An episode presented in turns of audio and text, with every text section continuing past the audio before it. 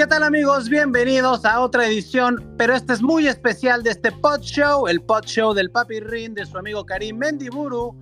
Y atención, porque hoy tiré la casa por la ventana. He gastado, me he endeudado por cinco años para conseguir a este invitado superestelar.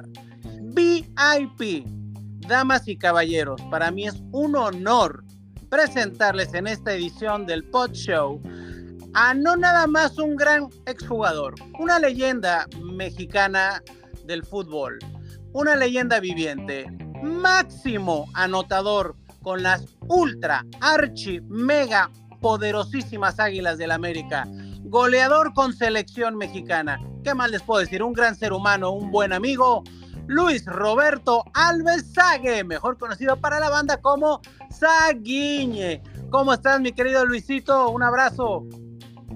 Eh, Carinciño, Carinciño. Muchísimas gracias. Qué honor. No te preocupes, voy a chambear mucho para ayudarte a pagar esa deuda que tienes. Yo sé que de eso, crees, sabes que cuentas conmigo. Este, como, como decimos en Brasil, estamos juntos. Estamos juntos, hermano. Estamos juntos, hermano, exactamente. ¿Cómo estás, Karin? Qué gustazo.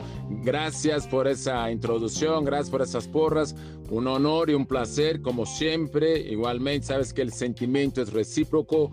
Hablar con un gran profesional, un crack en la comunicación, ¿no? en la actuación, como y sobre todo, como bien mencionas, mejor todavía ser humano, mi querido Karim. No, gracias. La admiración para mí es grandísima, Luis.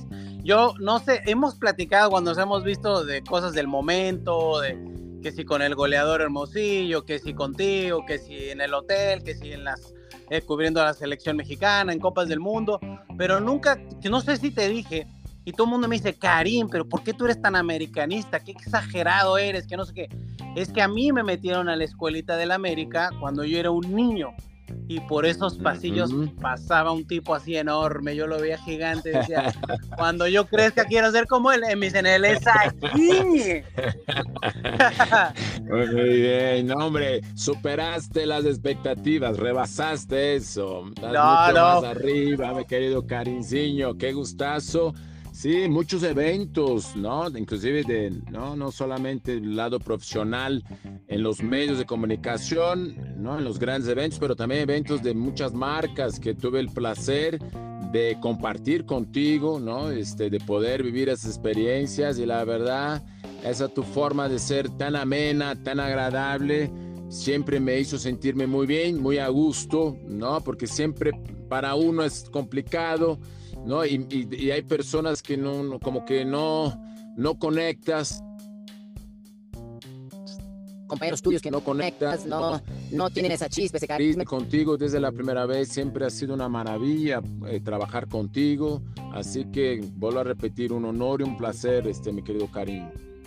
No, gracias, Liz. Gracias, Misaguiño. El placer es nuestro, es junta, es, mutuo y, y, la vamos a pasar padrísimo. Y bueno, yo dije, bueno, si voy a empezar con un invitado VIP, yo dije, no, brother, vámonos, vámonos a tirarle al pez más gordo que encontremos en la lista de contactos. Y dije, bueno, vamos a empezar con el Saguiño, a ver, a ver qué me cuenta mi Saguiño. Como estamos en épocas de selección mexicana y con el arranque de Liga MX y con nuestras poderosas ahí que cambiaron de técnico y que llegó alguien que hablan, habla, fala nuestra lengua, ¿eh? el Jardine Así que quería, platicarte de un poquito de, tu, de tu opinión, porque tanto de selección como de América tú eres voz este, privilegiada y calificada para hablar de eso. Entonces, ¿te parece si comenzamos con selección mexicana, Saguiñe?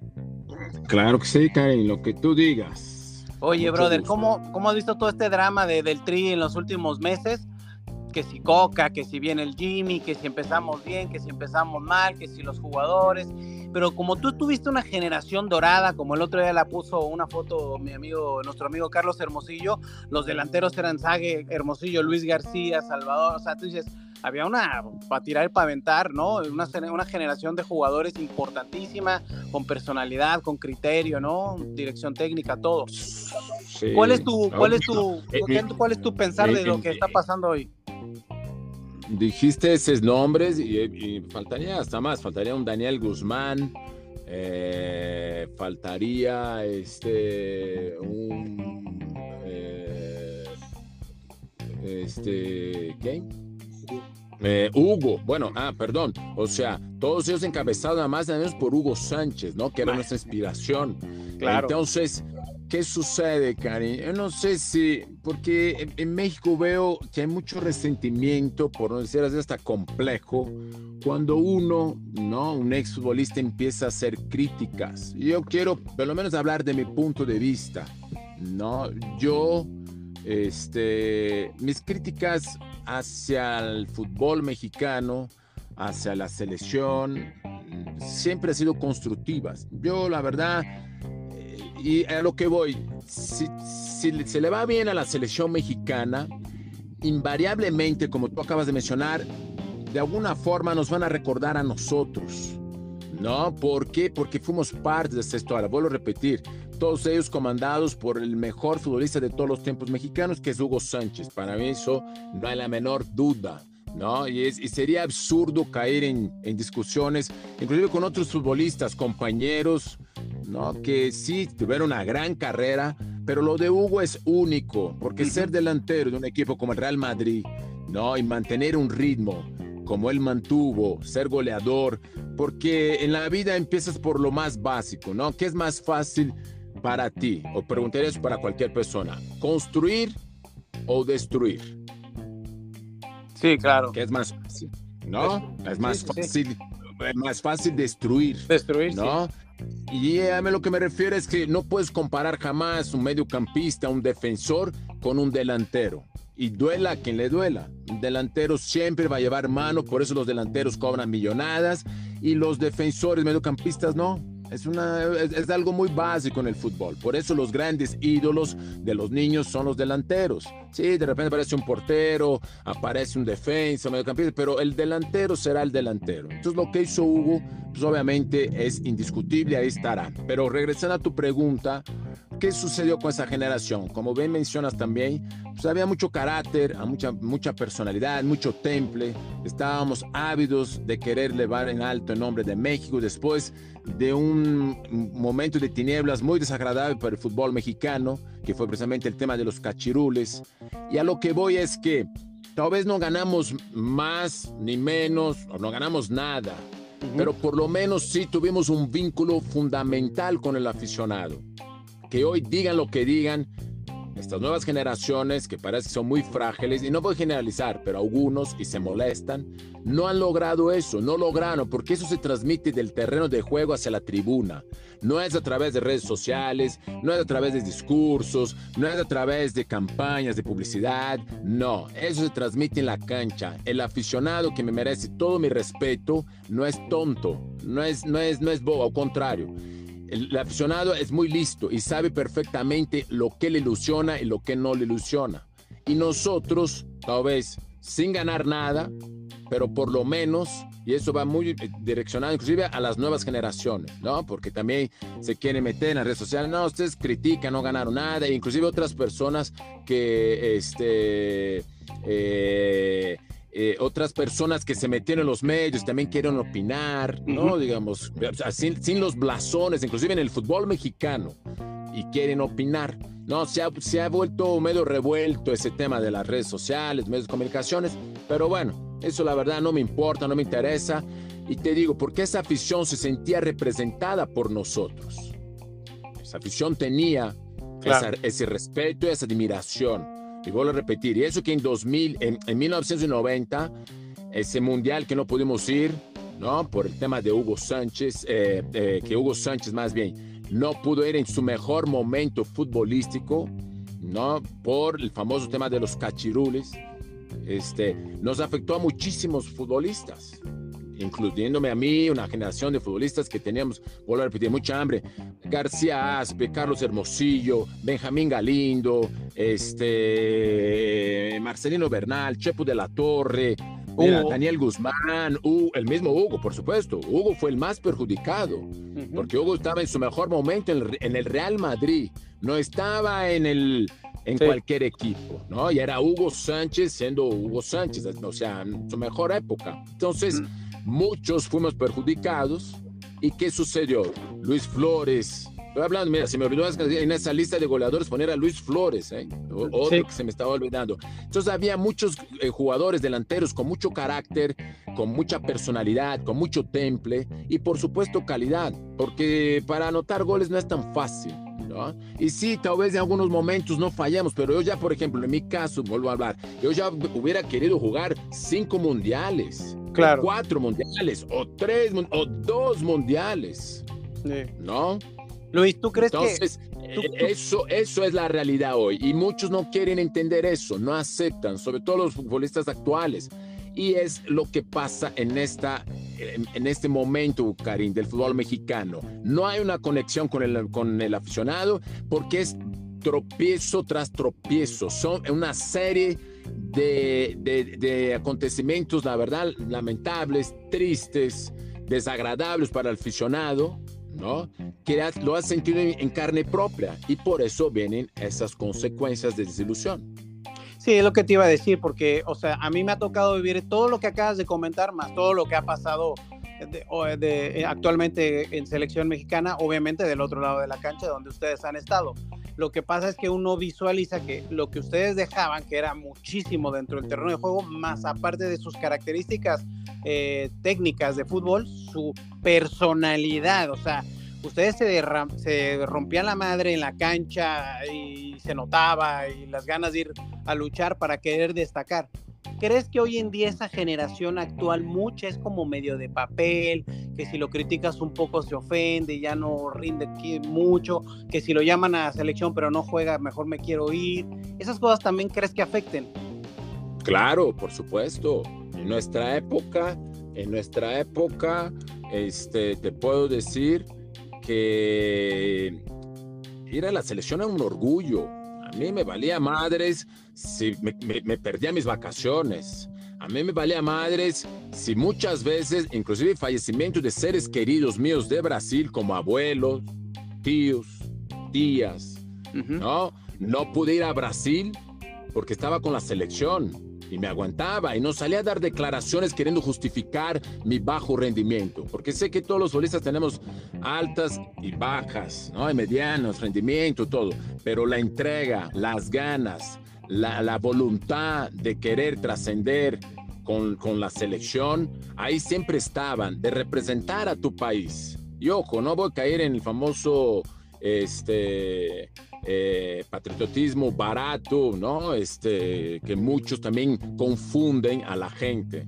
realmente era un orgullo defender a tu país, hablando específicamente del fútbol, ¿no? Porque aquí no es entrar en temas de, de idiosincrasia, de, ¿no? Digamos, de, de política, de, de, cultura, ¿no? El fútbol, específicamente hablando. Pero era un orgullo y uno quería estar, fuesen cual fueran las circunstancias. ¿Qué pasa que hoy en día percebo, es mi percepción, ¿no? que muchos futbolistas juegan a ser futbolistas hoy en día? No están preparados, no están compenetrados. De repente encuentran de manera muy fácil, por ciertas circunstancias, un éxito que no saben cómo mantener. Como bien dice el dicho ahí, ¿no? Digamos, el dicho es, este, lo difícil no es llegar, sino mantenerse. Claro. ¿no? Y, extender lo más que puedas esa liga, estirarla, ojo, sin romperla, Karim. Y veo que muchos futbolistas hoy en día no se preocupan por eso. ¿no? Entonces, ellos mismos transmiten eso, más allá también de algo que se llama calidad y capacidad. ¿no? Claro. por más que digamos, porque puedes luchar, puedes pelear, puedes entregarte, pero si no tienes un poco de calidad, si no tienes un poco de capacidad, ¿no? Tampoco funciona. Y hay una generación a ella de varios mundiales, ¿no? Que para muchos también de manera equivocada quisieron denominar la, generación dorada de México. Creo que fue una equivocación rotunda, ¿no? No han logrado este, este, dar ese ancho. No sé si les se sintieron demasiada presión, si fue mucha, este, ¿no? El, eh, el agobio de tanta responsabilidad. No, no tuvieron el temple, el carácter, pero es una realidad. O sea, fue fracaso tras fracaso. ¿no? Fueron este, trancazos fuertes ¿no? De, de, de, de, no sé, vuelvo a repetir, van a decir, ah, ustedes no ganaron, no ganaron nada, sí, no ganamos nada, pero por lo menos vuelvo a repetir, había una conexión con la gente, el aficionado tenía ilusión, tenía expectativas, ¿no? Había una luna de miel muy, muy romántica entre nuestra generación con comparación a otras generaciones y es algo que hoy no se puede comprar, eso es lo que te digo. Eso no lo vas a ganar en las redes sociales, mandando mensajitos, pidiendo disculpas, este, justificándote. No, eso se transmite en el terreno de juego y el aficionado se daba cuenta.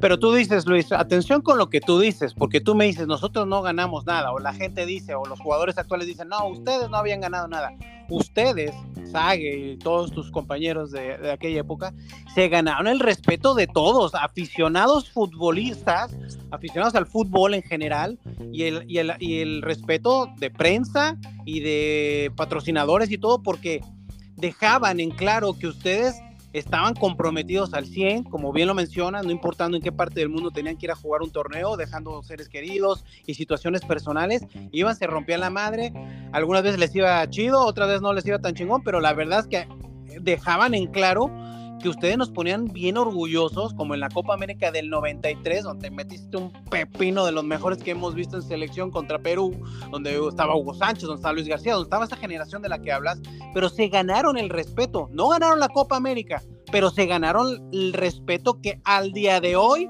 vive en cada uno de los aficionados periodistas y medios de comunicación que recordamos esos grandes momentos. Y el futbolista de hoy...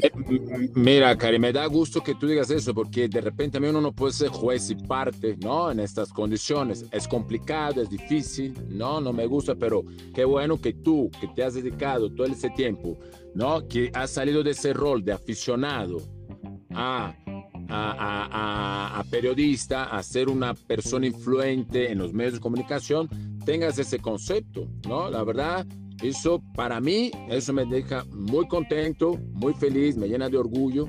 Y, este, y es que bueno que tú tengas, y me imagino que muchos tienen así, pero entre que no quieren aceptar a algunos, que tienen, no celos, envidia, bla, bla, bla, bla, bla, pero bueno, ahí ya, por eso vuelvo a repetir, yo cuando hago mis críticas de la selección, son críticas constructivas. Correcto. ¿no? Porque yo cuando viajo, cuando voy a alguna parte, cuando me voy a Estados Unidos constantemente, que, o hasta Sudamérica, Europa, donde sea, la gente me pregunta, ¿dónde? Ah, ah mexicano, ¿qué hiciste? Ah, jugador de, de, fútbol. Ah, jugador de fútbol. Ah, papá. Y empiezan a platicar, empiezan a recordar algunas cosas. Entonces, se le va bien a México en el fútbol, me va a ir bien, porque de una forma u otra la gente te va a reconocer. Entonces, esa historia de que ah, ustedes nada más están criticando porque no quieren que nosotros triunfemos, eso es pensar como, o sea, tener una mentalidad mezquina, tener una mentalidad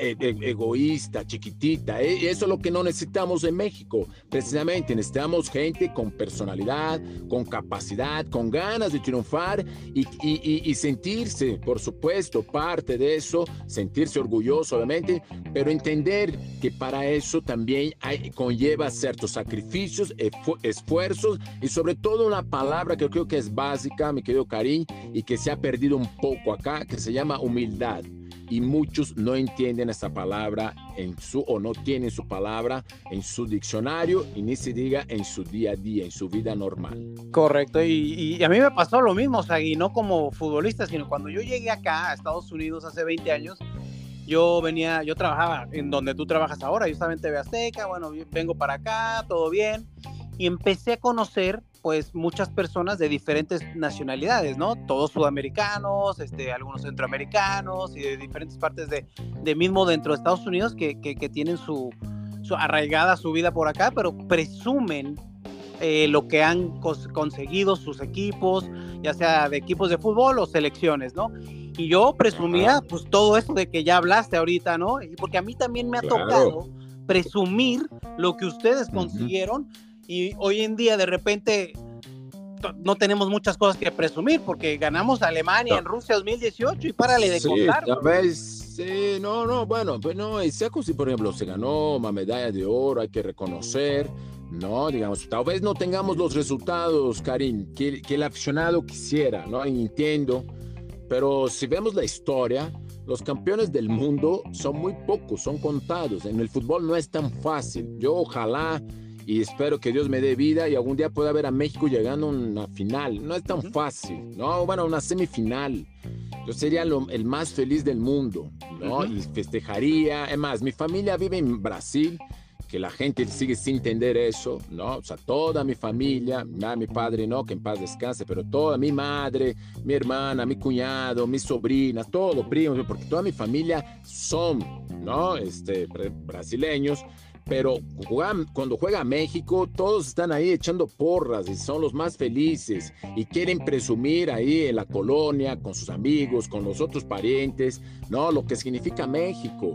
Entonces, por supuesto que yo quiero ver la familia, mi familia, todos queremos ver un México triunfador y ojalá que pase eso, Karim. Pero no es fácil, no es tan sencillo. Se tiene que trabajar a fondo, se tiene que cambiar muchas cosas. No es este, así de la noche a la mañana, pero mientras tengamos elecciones que nos representen dignamente, como tú dijiste, porque por lo menos esta generación de repente nos daban unos trancazos, ¿no? O sea, nos daban unas, ¿no? Para no decir otras cosas, pero no, por lo menos nosotros competíamos de igual para igual y como tú dijiste una cosa correcta, porque yo viví esa transformación Llegado, uh, después del famoso proceso de, los cachirules, de tinieblas, íbamos a Europa con Menote y ninguém nos, nos daba un peso, nadie nos pelaba. ¿No? Pero a raíz de esa generación que trabajó, que luchó, como tú dijiste, Copa América, después vino las primeras Copa Oros, ¿no? Este, y resultados, nosotros empezamos a competir al tú por tú con varias selecciones, no sé si para este, poder imponer condiciones, pero por lo menos se competía y se competía bien. Ya después las circunstancias, si somos una, no, digamos, no tenemos condiciones, capacidad, o todavía México como país no puede, no da el ancho, pero bueno, esperemos que futuras generaciones, o siempre esperamos que futuras generaciones puedan hacer eso, pero nosotros sí somos parte de eso y queremos ver nuevamente una selección mexicana que compita altamente. ¿no? Este, como ya ha pasado en Copas Confederaciones, inclusive en Mundiales, en 94 recordarás, a nosotros nos tocó el grupo de la muerte. Y sí, con equivocaciones, porque todos éramos novatos, no habíamos vivido por eso digo, de mundiales, el único experimentado era Hugo Sánchez, pero eh, nosotros sí nos tocó el grupo de la muerte. Era Italia, Noruega e Irlanda. Y nosotros acabamos como líderes del grupo. ¿no? Entonces sí había hambre, sí había eh, ganas, deseos de trascender, ¿no? Este, sí había personalidad. Entonces fueron cosas muy positivas. ¿Eh? Entonces acabamos como líderes del grupo, de grupo de la muerte, donde ni nosotros ni pintábamos. Entonces, igual que la Copa América. Entonces todo eso fue creciendo, fue creciendo. Entonces esperemos que no, hoy en día pues, da la sensación que estamos retrocediendo. Lo del mundial pasado en Qatar fue vergonzoso. Se van a decir, ah, siempre lo mismo, lo mismo. Sí, lo mismo, pero por lo menos estábamos ahí compitiendo. Y en algún momento estás más cerca, cuando estás compitiendo, de dar el campanazo. Les guste o no les guste. No, ahorita retrocedemos. Entonces, esta generación, o lo que estamos viendo ahorita con la selección, es reflejo, tal vez hasta de una crónica, ¿no? De una muerte anunciada el tema de la selección. Estoy diciendo, no, no quiero ser tan drástico, pero, y ahí sí involucro a los federativos, porque los principales responsables son los futbolistas, pero ahí sí son los federativos, ¿no? La gente de palón largo que no ha hecho las cosas como se debe hacer, porque el tema es de fondo, Karim. Para arreglar este fútbol mexicano hay que ir más allá de un simple resultado de la selección que es reflejo de algo que ya veníamos diciendo en 2010. Me acuerdo que trabajaba en otra cadena de televisión, que tú sabrás perfectamente cuál era, ¿no? Digamos. Yo decía, ojo, ojo, y no es que sea un sabio, pero tu experiencia te dice, dije, ojo, que va a llegar un momento que México va a tener problema con el tema del gol en la selección, porque no salen futbolistas mexicanos, no salen delanteros mexicanos. Y sí ha salido uno que otro, por supuesto. En ese periodo salió nada más nada menos que el Chicharito, ¿no? Pero ves el Chicharito, uno más. Bueno, antes Jared Borghet, ¿no? Hablando de, de, las nuevas generaciones, ¿no? Jared Borghet, pero ya después ya, no, era difícil ver a alguien apareció, ¿no? El chicharito, ¿no? Ahora sí como un garbanzo en libra, etcétera. Y ya párale de contar. ¿Por qué?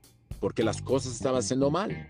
No, no, había que ser muy este, sabio, entender por qué temas de extranjeros en la Liga Mexicana, demasiados, este, poca oportunidad para los jóvenes, y etcétera, etcétera, que ya platicaremos mucho más a fondo. Pero todo eso es el fruto y hoy en día estamos viviendo eso, proyectos sin lineamientos claros, pugnas internas en la federación que empiezan a generar ese tipo de situación, muchas cosas que podemos platicar un día a fondo, que, es las, que son las bases y que infelizmente esas bases hoy en día no están sólidas. Y ahí lo que hemos vivido con un entrenador como Coca, ¿no? Que llega en un proyecto, nadie entendió nada, se tardaron, después del Mundial nos tomaron decisiones concretas y precisas. Y ahí, bueno, ahí están las consecuencias, todo lo que estamos viviendo y como siempre, tratando de recomponer las cosas como que a base del, del pensazo, ¿no? Sí. Pasaste del año, cuando decía, pasaste del año, sí, ¿cómo pasaste? ¿Con qué promedio? Ah, pasé de panzazo. Como cuando, tú cuando tú metías un gol que te aventabas de panzazo y te deslizabas. Me acuerdo exactamente. Oye, como es Luis, después del horroroso eh, nivel del Tata Martino con selección mexicana, que, que, la verdad yo, yo no sabía dónde meter la cabeza después de Qatar, después lo de Coca bien raro, y ahora que los jugadores aparentemente están contentos con Jimmy Lozano, que pues, les dio la medalla de bronce, los conoce, todo. Se está pensando en volverlo a cambiar. Cuando tú, no podemos empezar un proyecto porque ya estamos pensando en volverlo a cambiar. Si gana la Copa Oro, Luis, no deberían decir, oye, ya dejen a este muchacho, por el amor de Dios, vamos a apoyarlo y le traemos, no sé, alguien de experiencia ahí al lado o algo así, ¿no? Totalmente de acuerdo, totalmente, que toque bases con, con, otros entrenadores, en este caso Jimmy, si es que necesita, con otros entrenadores, este, con otros entrenadores, eh, ¿cómo te puedo decir? Con más experiencia, ¿no? Que le ayuden, que le asesoren, ¿no? Este, lo aconsejen, se quiere, ¿no? Que no se mete en su trabajo, ¿no? Pero sí, que lo aconsejen, lo asesoren y después adelante por supuesto, obviamente, sin ningún problema. Este, bienvenido, coincido plenamente contigo. Denle chance. Bueno, pues bueno, primero el, primer escalón es ganarle a Jamaica, después llegar a la final y ganarla, porque hace, hace tiempo México no, no ha podido dar el, el, manotazo. Eh, eh, eh, imagínate aquí, a qué nivel hemos llegado, que te dije, o sea, estar preocupado de estar jugando contra Jamaica, ya semana pasada contra Costa Rica el domingo, que la verdad, ojalá jueguen, no como el primer tiempo, porque el primer tiempo hay que ser honesto, Costa Rica nos dio un toque. Sí. Dio un toque y feo. Pero el segundo tiempo se liberaron, se soltaron, no entendieron, algunos ajustes, algunos cambios y el segundo tiempo es mínimo como se tiene que jugar. Entonces, ojalá que mantengan eso y de ahí para adelante. Bien, ahí estaremos nosotros aportando nuestro granito de arena con el apoyo también, si se lo merecen. Así es. Y con muchas ganas. Y si, no, y si no, como tú y como dicen, si no, lo vamos a señalar y vamos, este, ¿no? Este, hablar mal. O sea, no hablar mal, vamos a criticar, ¿no? Vuelvo a repetir, perdón, retiro de hablar mal, porque no se escucha bien. Si no hacen bien las cosas, tendremos que señalar y hacer las críticas necesarias, ¿no? La crítica, pero bien, críticas constructivas. Constructivas, siempre, siempre. Siempre son bienvenidas las críticas constructivas. Así es. Así, que para los que nos están escuchando en este podcast. No, no, no, no, críticas destructivas, es muy diferente. Constructivas. Por lo menos en mi parte, en mi persona, encontrarán siempre críticas constructivas, jamás destructivas. De acuerdo, o sea, eso es lo que toca hacer y, pues ojalá a la selección eh, le pase eso para poder aplaudirles cuando, cuando se lo ganen y cuando es justo y, empezar a sumar otra vez este, adjetivos calificativos positivos para un, para un tri que se ha venido colgando desde hace varios tiempos ya sin ganar nada. Luis, Roberto Alves Sague. Si yo digo Sague, uno automáticamente habla, piensas del América. Si uno dice América, uno automáticamente tiene que hablar de Sague. Porque Sague dejaste huella, porque Sague naciste, creciste, te desarrollaste, palpitaste, sangraste en el América, pues ni modo de no hablar del América. Y a mí me da mucha alegría tenerte en esta ocasión porque pues tú sabes, yo siempre estoy en las buenas y en las no tanto con, el América y uno a veces sufre de más. Una vez dice, bueno, yo amo a mi familia, pero creo que amo más al América. A veces dicen algunos eh, americanistas de hueso colorado, ¿no? Y tú eres parte de ese americanismo al que nos has hecho a nosotros amar más a la institución. Entonces, te pregunto, Luis, Jardín, Jardiné, ¿cómo lo ves? ¿Cómo crees que esta samba empieza a sonar ahora en Guapa con estos cambios y con algunos este, nuevos refuerzos como el de Quiñones, que parece que pinta para bien, y Kevin Álvarez, entre los que ya estaban, que es un muy buen plantel. Pues mira, ilusionado, ¿no? Además, ya se había tardado en América en tratar de apostar por un entrenador brasileño cuando en tu historia dice que uno de los más, si no es que el más triunfador, fue brasileño, mi queridísimo Jorge Viera, don Jorge Viera, que en paz descanse, ¿no? Entonces, si tu historia dice eso, ¿por qué olvidarla de repente? ¿No? Y seguir apostando por otros entrenadores de otras partes que tal vez no, no, no, no iban a enriquecer tanto la historia. ¿O por qué no dar oportunidad a un entrenador brasileño? Entonces, bienvenido a, a Jardín, ¿no? Este, alguien que le gusta trabajar con jóvenes, trajo su auxiliar que estaba en las fuerzas básicas de Palmeiras eh, que hoy en día es un dominador del fútbol brasileño, ¿no? Porque han apostado por los jóvenes, entonces bienvenido. Ojalá haya una sinergia positiva. Hay que tomar en cuenta que la América hoy en día, las fuerzas básicas están este, comandadas por un grupo de españoles, ¿no? En este caso, eh, orientados ellos, o más bien teniendo la, el aval de la directiva, en este caso de Baños, pero ojalá que pueda existir una sincronía y que este América empiece a, producir jugadores también de manera más constante. Y ojo, han producido, ¿no? No hay que tampoco este, taparnos los ojos, pero creo que el América puede producir más y con todo respeto, y van a decir, no, en la historia ya hubo uno, como estaba diciendo del brasileño, ¿no? De Jorge Viera. Hubo un lateral que trajeron lateral derecho, Paul Aguilar, que vino del Pachuca, ¿no? Y funcionó de maravilla y tiene una historia muy exitosa en el club.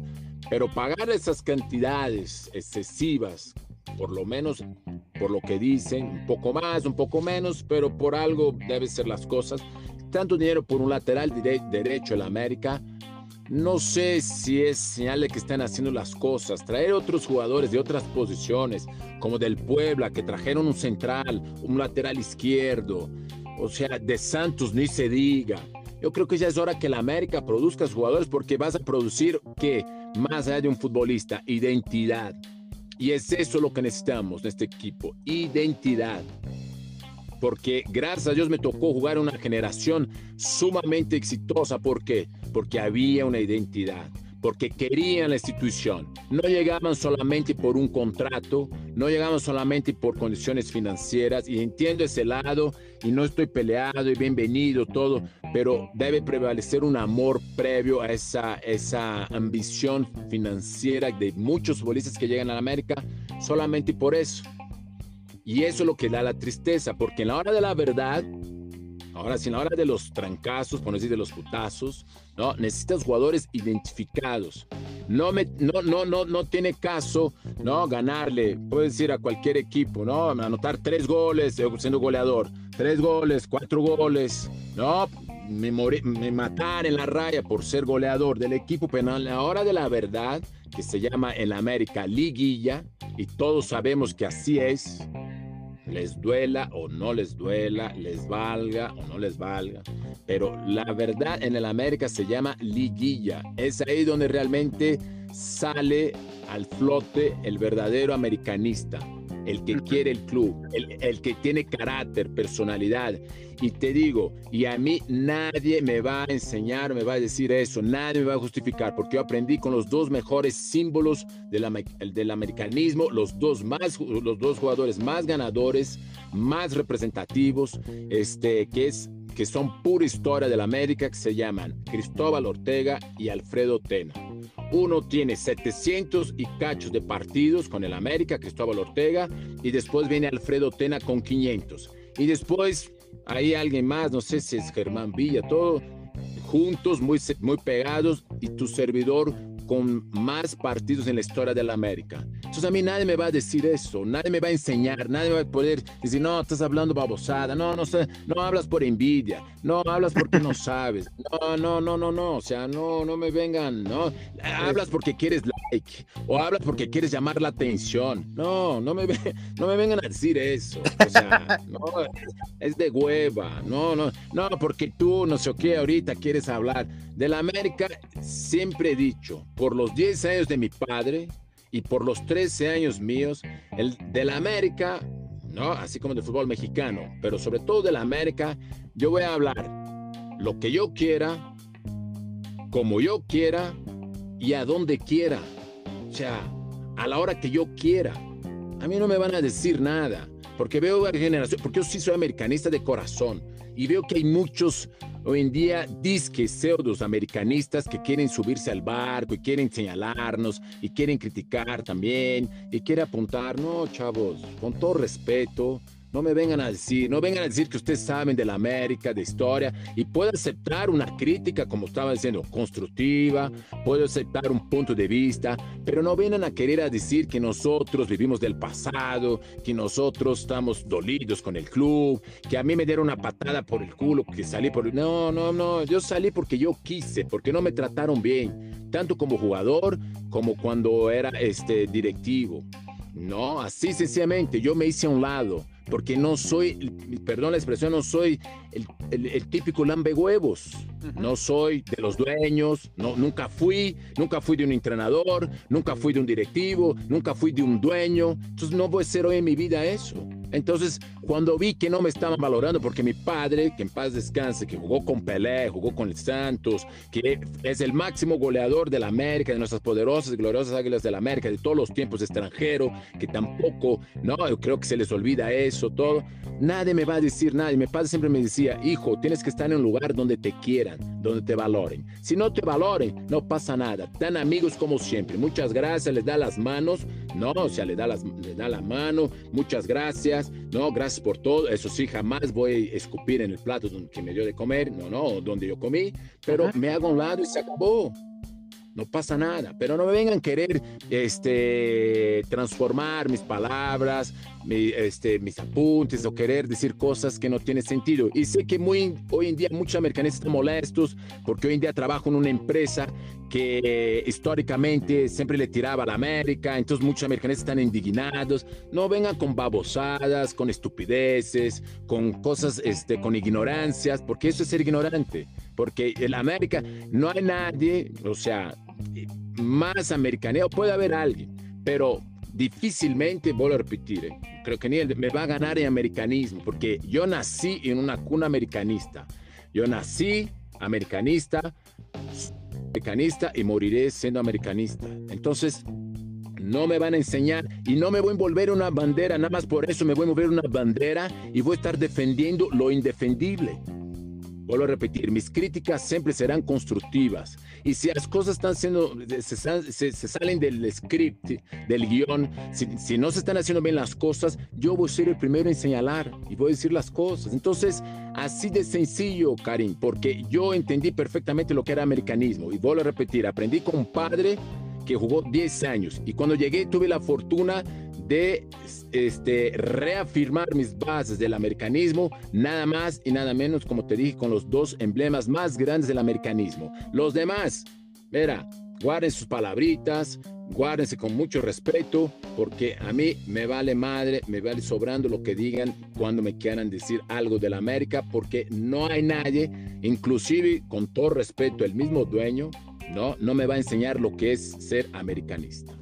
Wow, no, la verdad que estoy, estoy totalmente en shock porque estoy de acuerdo, o sea, estoy, me robaste las palabras incluso, porque ¿quién en la vida puede, futbolista, puede decir mi papá fue leyenda o fue crack o fue el máximo anotador de este equipo y ahora yo?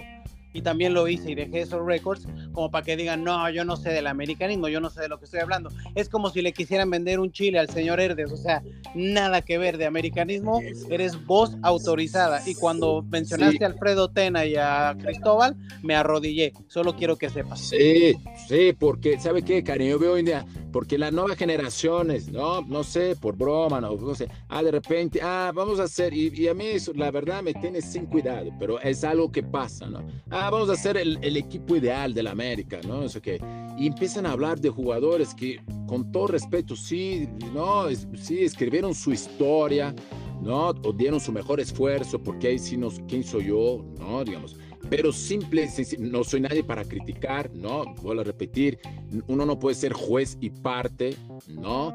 Pero simple y sencillamente, estás hablando con el máximo goleador de todos los tiempos de la América. Quiero ver quién va a ser el guapo, ¿no? En esta vida o en otra vida que haga más de 192 goles con el América, porque de repente salen unos tarados y ponen, no, tiene nada más 162. Sí, de todo el mundo cuentan todos los goles, pero el los míos y, quieren bajarlos todavía. No, entre americanistas, eso, eso es lo que todavía me da o sea, me sorprende. No, no, Sagi nada más tiene 185. No, nada más tiene, o sea, debaten cuando la persona que se llama Panchito Hernández, que en paz descansa también, que era un historiador, el que conoce perfectamente el mejor directivo que tuvo el Club América.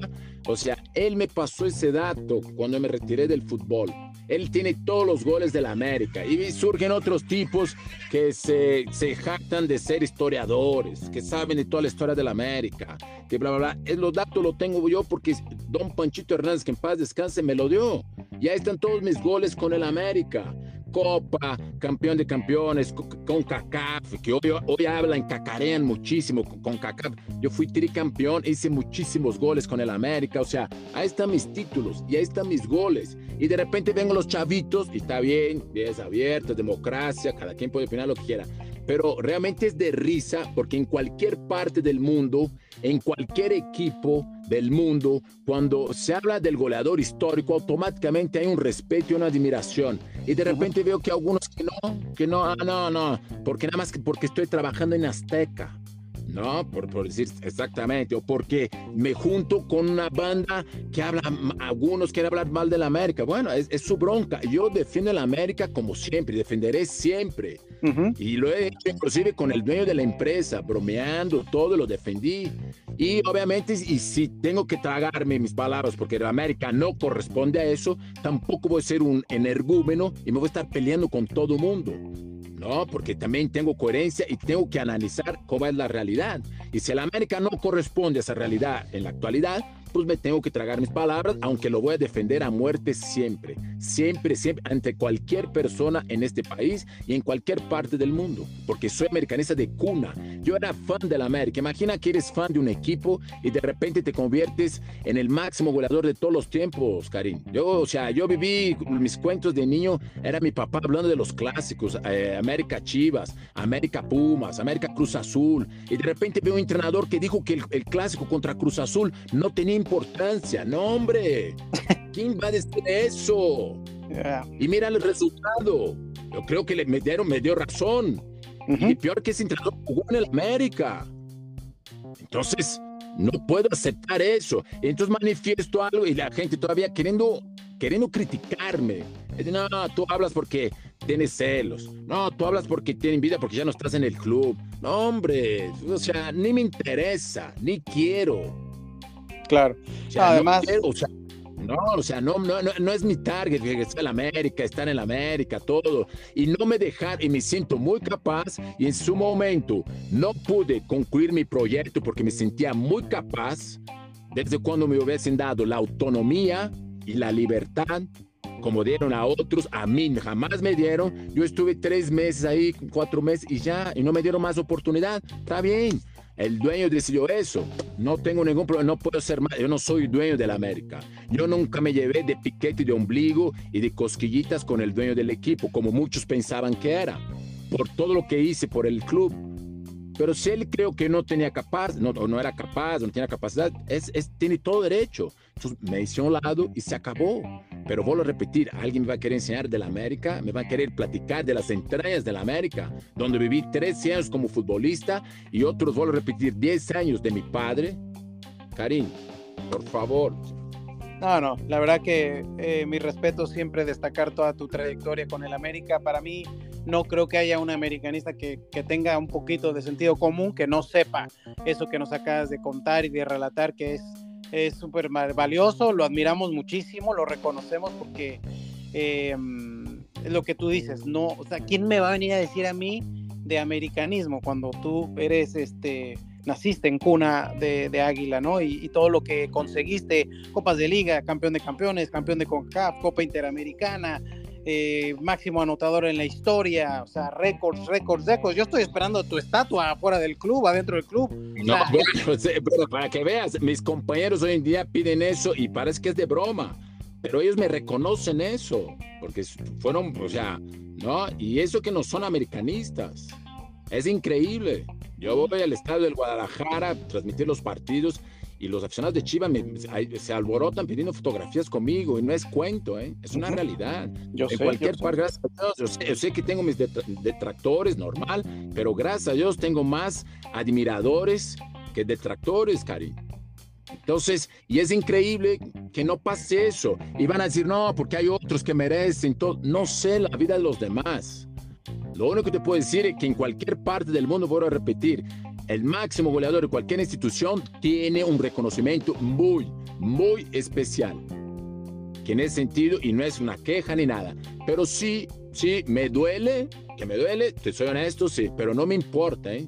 No, no quiero, ni, o sea, no me quite el sueño, la vida sigue y no me importa, porque gracias a Dios, Dios ha sido tan bondadoso generoso conmigo que me ha generado tantas otras cosas más que no tengo necesidad de eso. No estoy frustrado ni acomplejado, pero es increíble como veo que inclusive en esos debates, inclusive de periodistas que se jactan de ser este, eruditos en el tema, me quitan no de una de un de una de un time de un equipo ideal de la América. O sea, ¿cómo vas a quitar el max? El, ¿Cuál es la esencia del gol, Karim? ¿Qué, del fútbol? ¿Cuál es la esencia del fútbol? No, meter gol, meter gol. ¿Qué, qué es lo que más la gente festeja? ¿No? Que tu equipo, ¿qué haga? Meta goles, que gane. Gracias a Dios, ahí están mis números, como tú dijiste, en liguillas, el máximo anotador de la en los clásicos, los partidos más importantes. Entonces, y todavía como que ponen en debate, porque no aceptan no, que tal vez un muchacho, no, que va, sí, que ven, vino de Brasil, que habla medio chistosón, ¿cómo? ¿Va a ser el máximo goleador de la América? ¿Va a ser el uno de los máximos referentes? No, no, entonces hay que darle con todo. Entonces, la verdad, Karim, mira, mis números ahí están con la institución, mi historia ahí está. Es muy diferente porque veo que hoy en día es muy fácil decir, ah, ese es un histórico, esa es leyenda. ¿Cómo? Si no han logrado nada, no ha hecho nada. Sí. ¿no? Han pasado tantos jugadores y veo que el aficionado hoy en día no se deja algún, algún sector, nunca generalizo, ¿no? O algunos, o algunos, eh, algunos compañeros tuyos, porque como son cuates de esos futbolistas y a cambio tal vez de una entrevista, ¿no? tienen que hablar bien. No, no, cara, no mezclemos las cosas, seamos honestos, seamos transparentes, hagamos bien las cosas, ¿no? Pero bueno, en fin, así es más o menos mi sentir de nuestras poderosas y gloriosas Águilas de la América. Lo importante es que llegue la 14, Misague. Lo importante es que tengamos este, ya la urgencia de volver a ganar el título de liga y volver a callar bocas a todo mundo y demostrar que el más grande por algo es el más grande, seguir volando alto.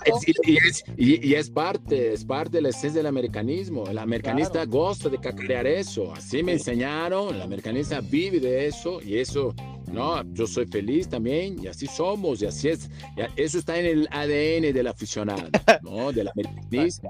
Y así tiene que ser y eso, pues, bienvenido y ojalá, ojalá que esta generación comandadas por Jardine, este, Jardín, este, nos pueda este, realmente, en portugués es jardine, ¿no? Jardine, porque ya quieren hablar hasta en francés, algunos, ¿no? Jardine, ya, no, no, no, jardine, jardine, jardine, sí, normal, normalito, ¿no? Digamos, jardine, este, ojalá que él sea el impulsor, que él sea, ¿no? El, el que realice el que logre finalmente no darnos esa alegría, satisfacción, pero sobre todo que él entienda perfectamente dónde esté parado y no quiera ser el protagonista, porque volvemos a lo mismo, como se, se cobra y se exige, el principal protagonista en este deporte es el futbolista. ¿No? Y, y, tiene toda razón porque son ¿no? los actores, ¿no? El entrenador tiene que saber conllevar eso, ¿no? Armar un gran grupo y tiene que ser como que eh, el, el, cable que pueda este, eh, generar toda esa potencia, toda esa energía, ¿no? Con ese conglomerado de, seres humanos, ¿no? De futbolistas que quieren expresar su mejor capacidad y condición. Ojalá que Jardín sea el hombre indicado para eso y que los futbolistas también entiendan ¿no? Y estén los que tienen que estar, y los que estén quejándose, y los, que estén cacareando, los, los que estén, este, eh, que estén molestos. Adiós, señores, gracias. Queremos identidad, jugadores que realmente jueguen por el escudo más allá de su lado profesional. Es esa mi petición como americanista, porque así lo viví durante 13 años y así me lo enseñaron, Carlos. Exactamente, así será. Y ojalá se amalgamen jóvenes con experimentados, con extranjeros y se haga un equipo otra vez imbatible como en antaño. Mi querido Luis, no te quiero quitar ya más el tiempo. Ha sido un agasajo de esos. Es cuando armas una peda con tus cuates y, y te dice tu vieja, ya vámonos, no, ¿cómo que ya vámonos y estamos en lo mero bueno? Bueno, tengo que decirte ya porque la gente va a decir, oye, qué buena plática tuvieron, ojalá y se repita. Y pues ojalá y se repita, ojalá y nos encontremos en el Azteca ahí celebrando con las poderosas, luego con el Tri, en el Mundial del 2026, Ague, pero pues te deseo siempre lo mejor, muchas bendiciones y que la rehabilitación vaya de lo mejor como siempre. Muchas gracias, Cani. Así será. Sí, gracias a Dios, ahí vamos. Ya esta semana ya empezamos la, la rehabilitación más activa. Ya, ya, ya. Ahora sí, como diría Schwarzenegger, I'm back. ¿no? O sea, ya, este, ya estamos, ya estamos ahí de regreso. Este, este, afortunadamente, eh, ya haciendo algunos ejercicios. ¿No? Este, caminando ya en la estera, en la alberca también, haciendo algunos ejercicios ya para empezar a reactivar los músculos, ¿no? Así que, eh, pues ahí estamos, I back, ¿no? Ahí regresaremos muy pronto a, a, lo que más me apasiona, porque aparte es mi terapia, hacer ejercicio, me urge, ¿no? Este, pero gracias a Dios ahí va la recuperación, ¿no? Este, los puntos, las grapas ya se quitaron. Ahora solamente es recuperarnos con paciencia, eso sí, pero ya esperemos estar de regreso a lo, vuelvo a repetir, a lo que más me, me fascina, que es, ¿no? Hacer ejercicio y poder seguir siendo una inspiración a todos aquellos que ven el deporte una fuente de inspiración. Ya hablando de, de, ejercicio y de Schwarzenegger, ¿ya te viste el documental en Netflix de Arnold? Así se llama Arnold no te va a encantar. Velo, velo, porque el, primer episodio es todo cómo se hizo físico-culturista. Ese tipo era un. O sea, si tú, le, tú levantas casas, se levantaba edificios, brother. No, hombre. ojalá, ojalá, pero la verdad, todo el respeto y admiración. Sí, no, hombre. Sí, ya vi la, la publicidad. Esperamos pronto ya poderla verla. Bueno, Luisito, pues nada, te dejo. Muchas gracias siempre por tu tiempo, por ser mi invitado super mega VIP, siempre todopoderoso. Te mando muchísimos abrazos y esto no es un adiós, es un hasta pronto, brother. Así es, mi querido Carinciño, Carinciño, estamos juntos, fuerte abrazo, saludos, bendiciones, que sigan los éxitos y como siempre un placer platicar contigo, hermano. Las palabras de Luis Roberto Alvesague, máximo banda. Gracias, saludos, un fuerte abrazo, Sague. Igualmente. Bye, cariño. Cuídate. Bye. Bye. Bueno, pues gracias a Luis Roberto Alvesague, como siempre, por haber estado con nosotros. Gracias por haber dado su testimonio, tanto de selección como de América. Un gran tipo, un gran profesional. Siempre se le admirará. Y bueno, a todos ustedes, gracias por haber estado aquí en este episodio importantísimo de El Pod Show.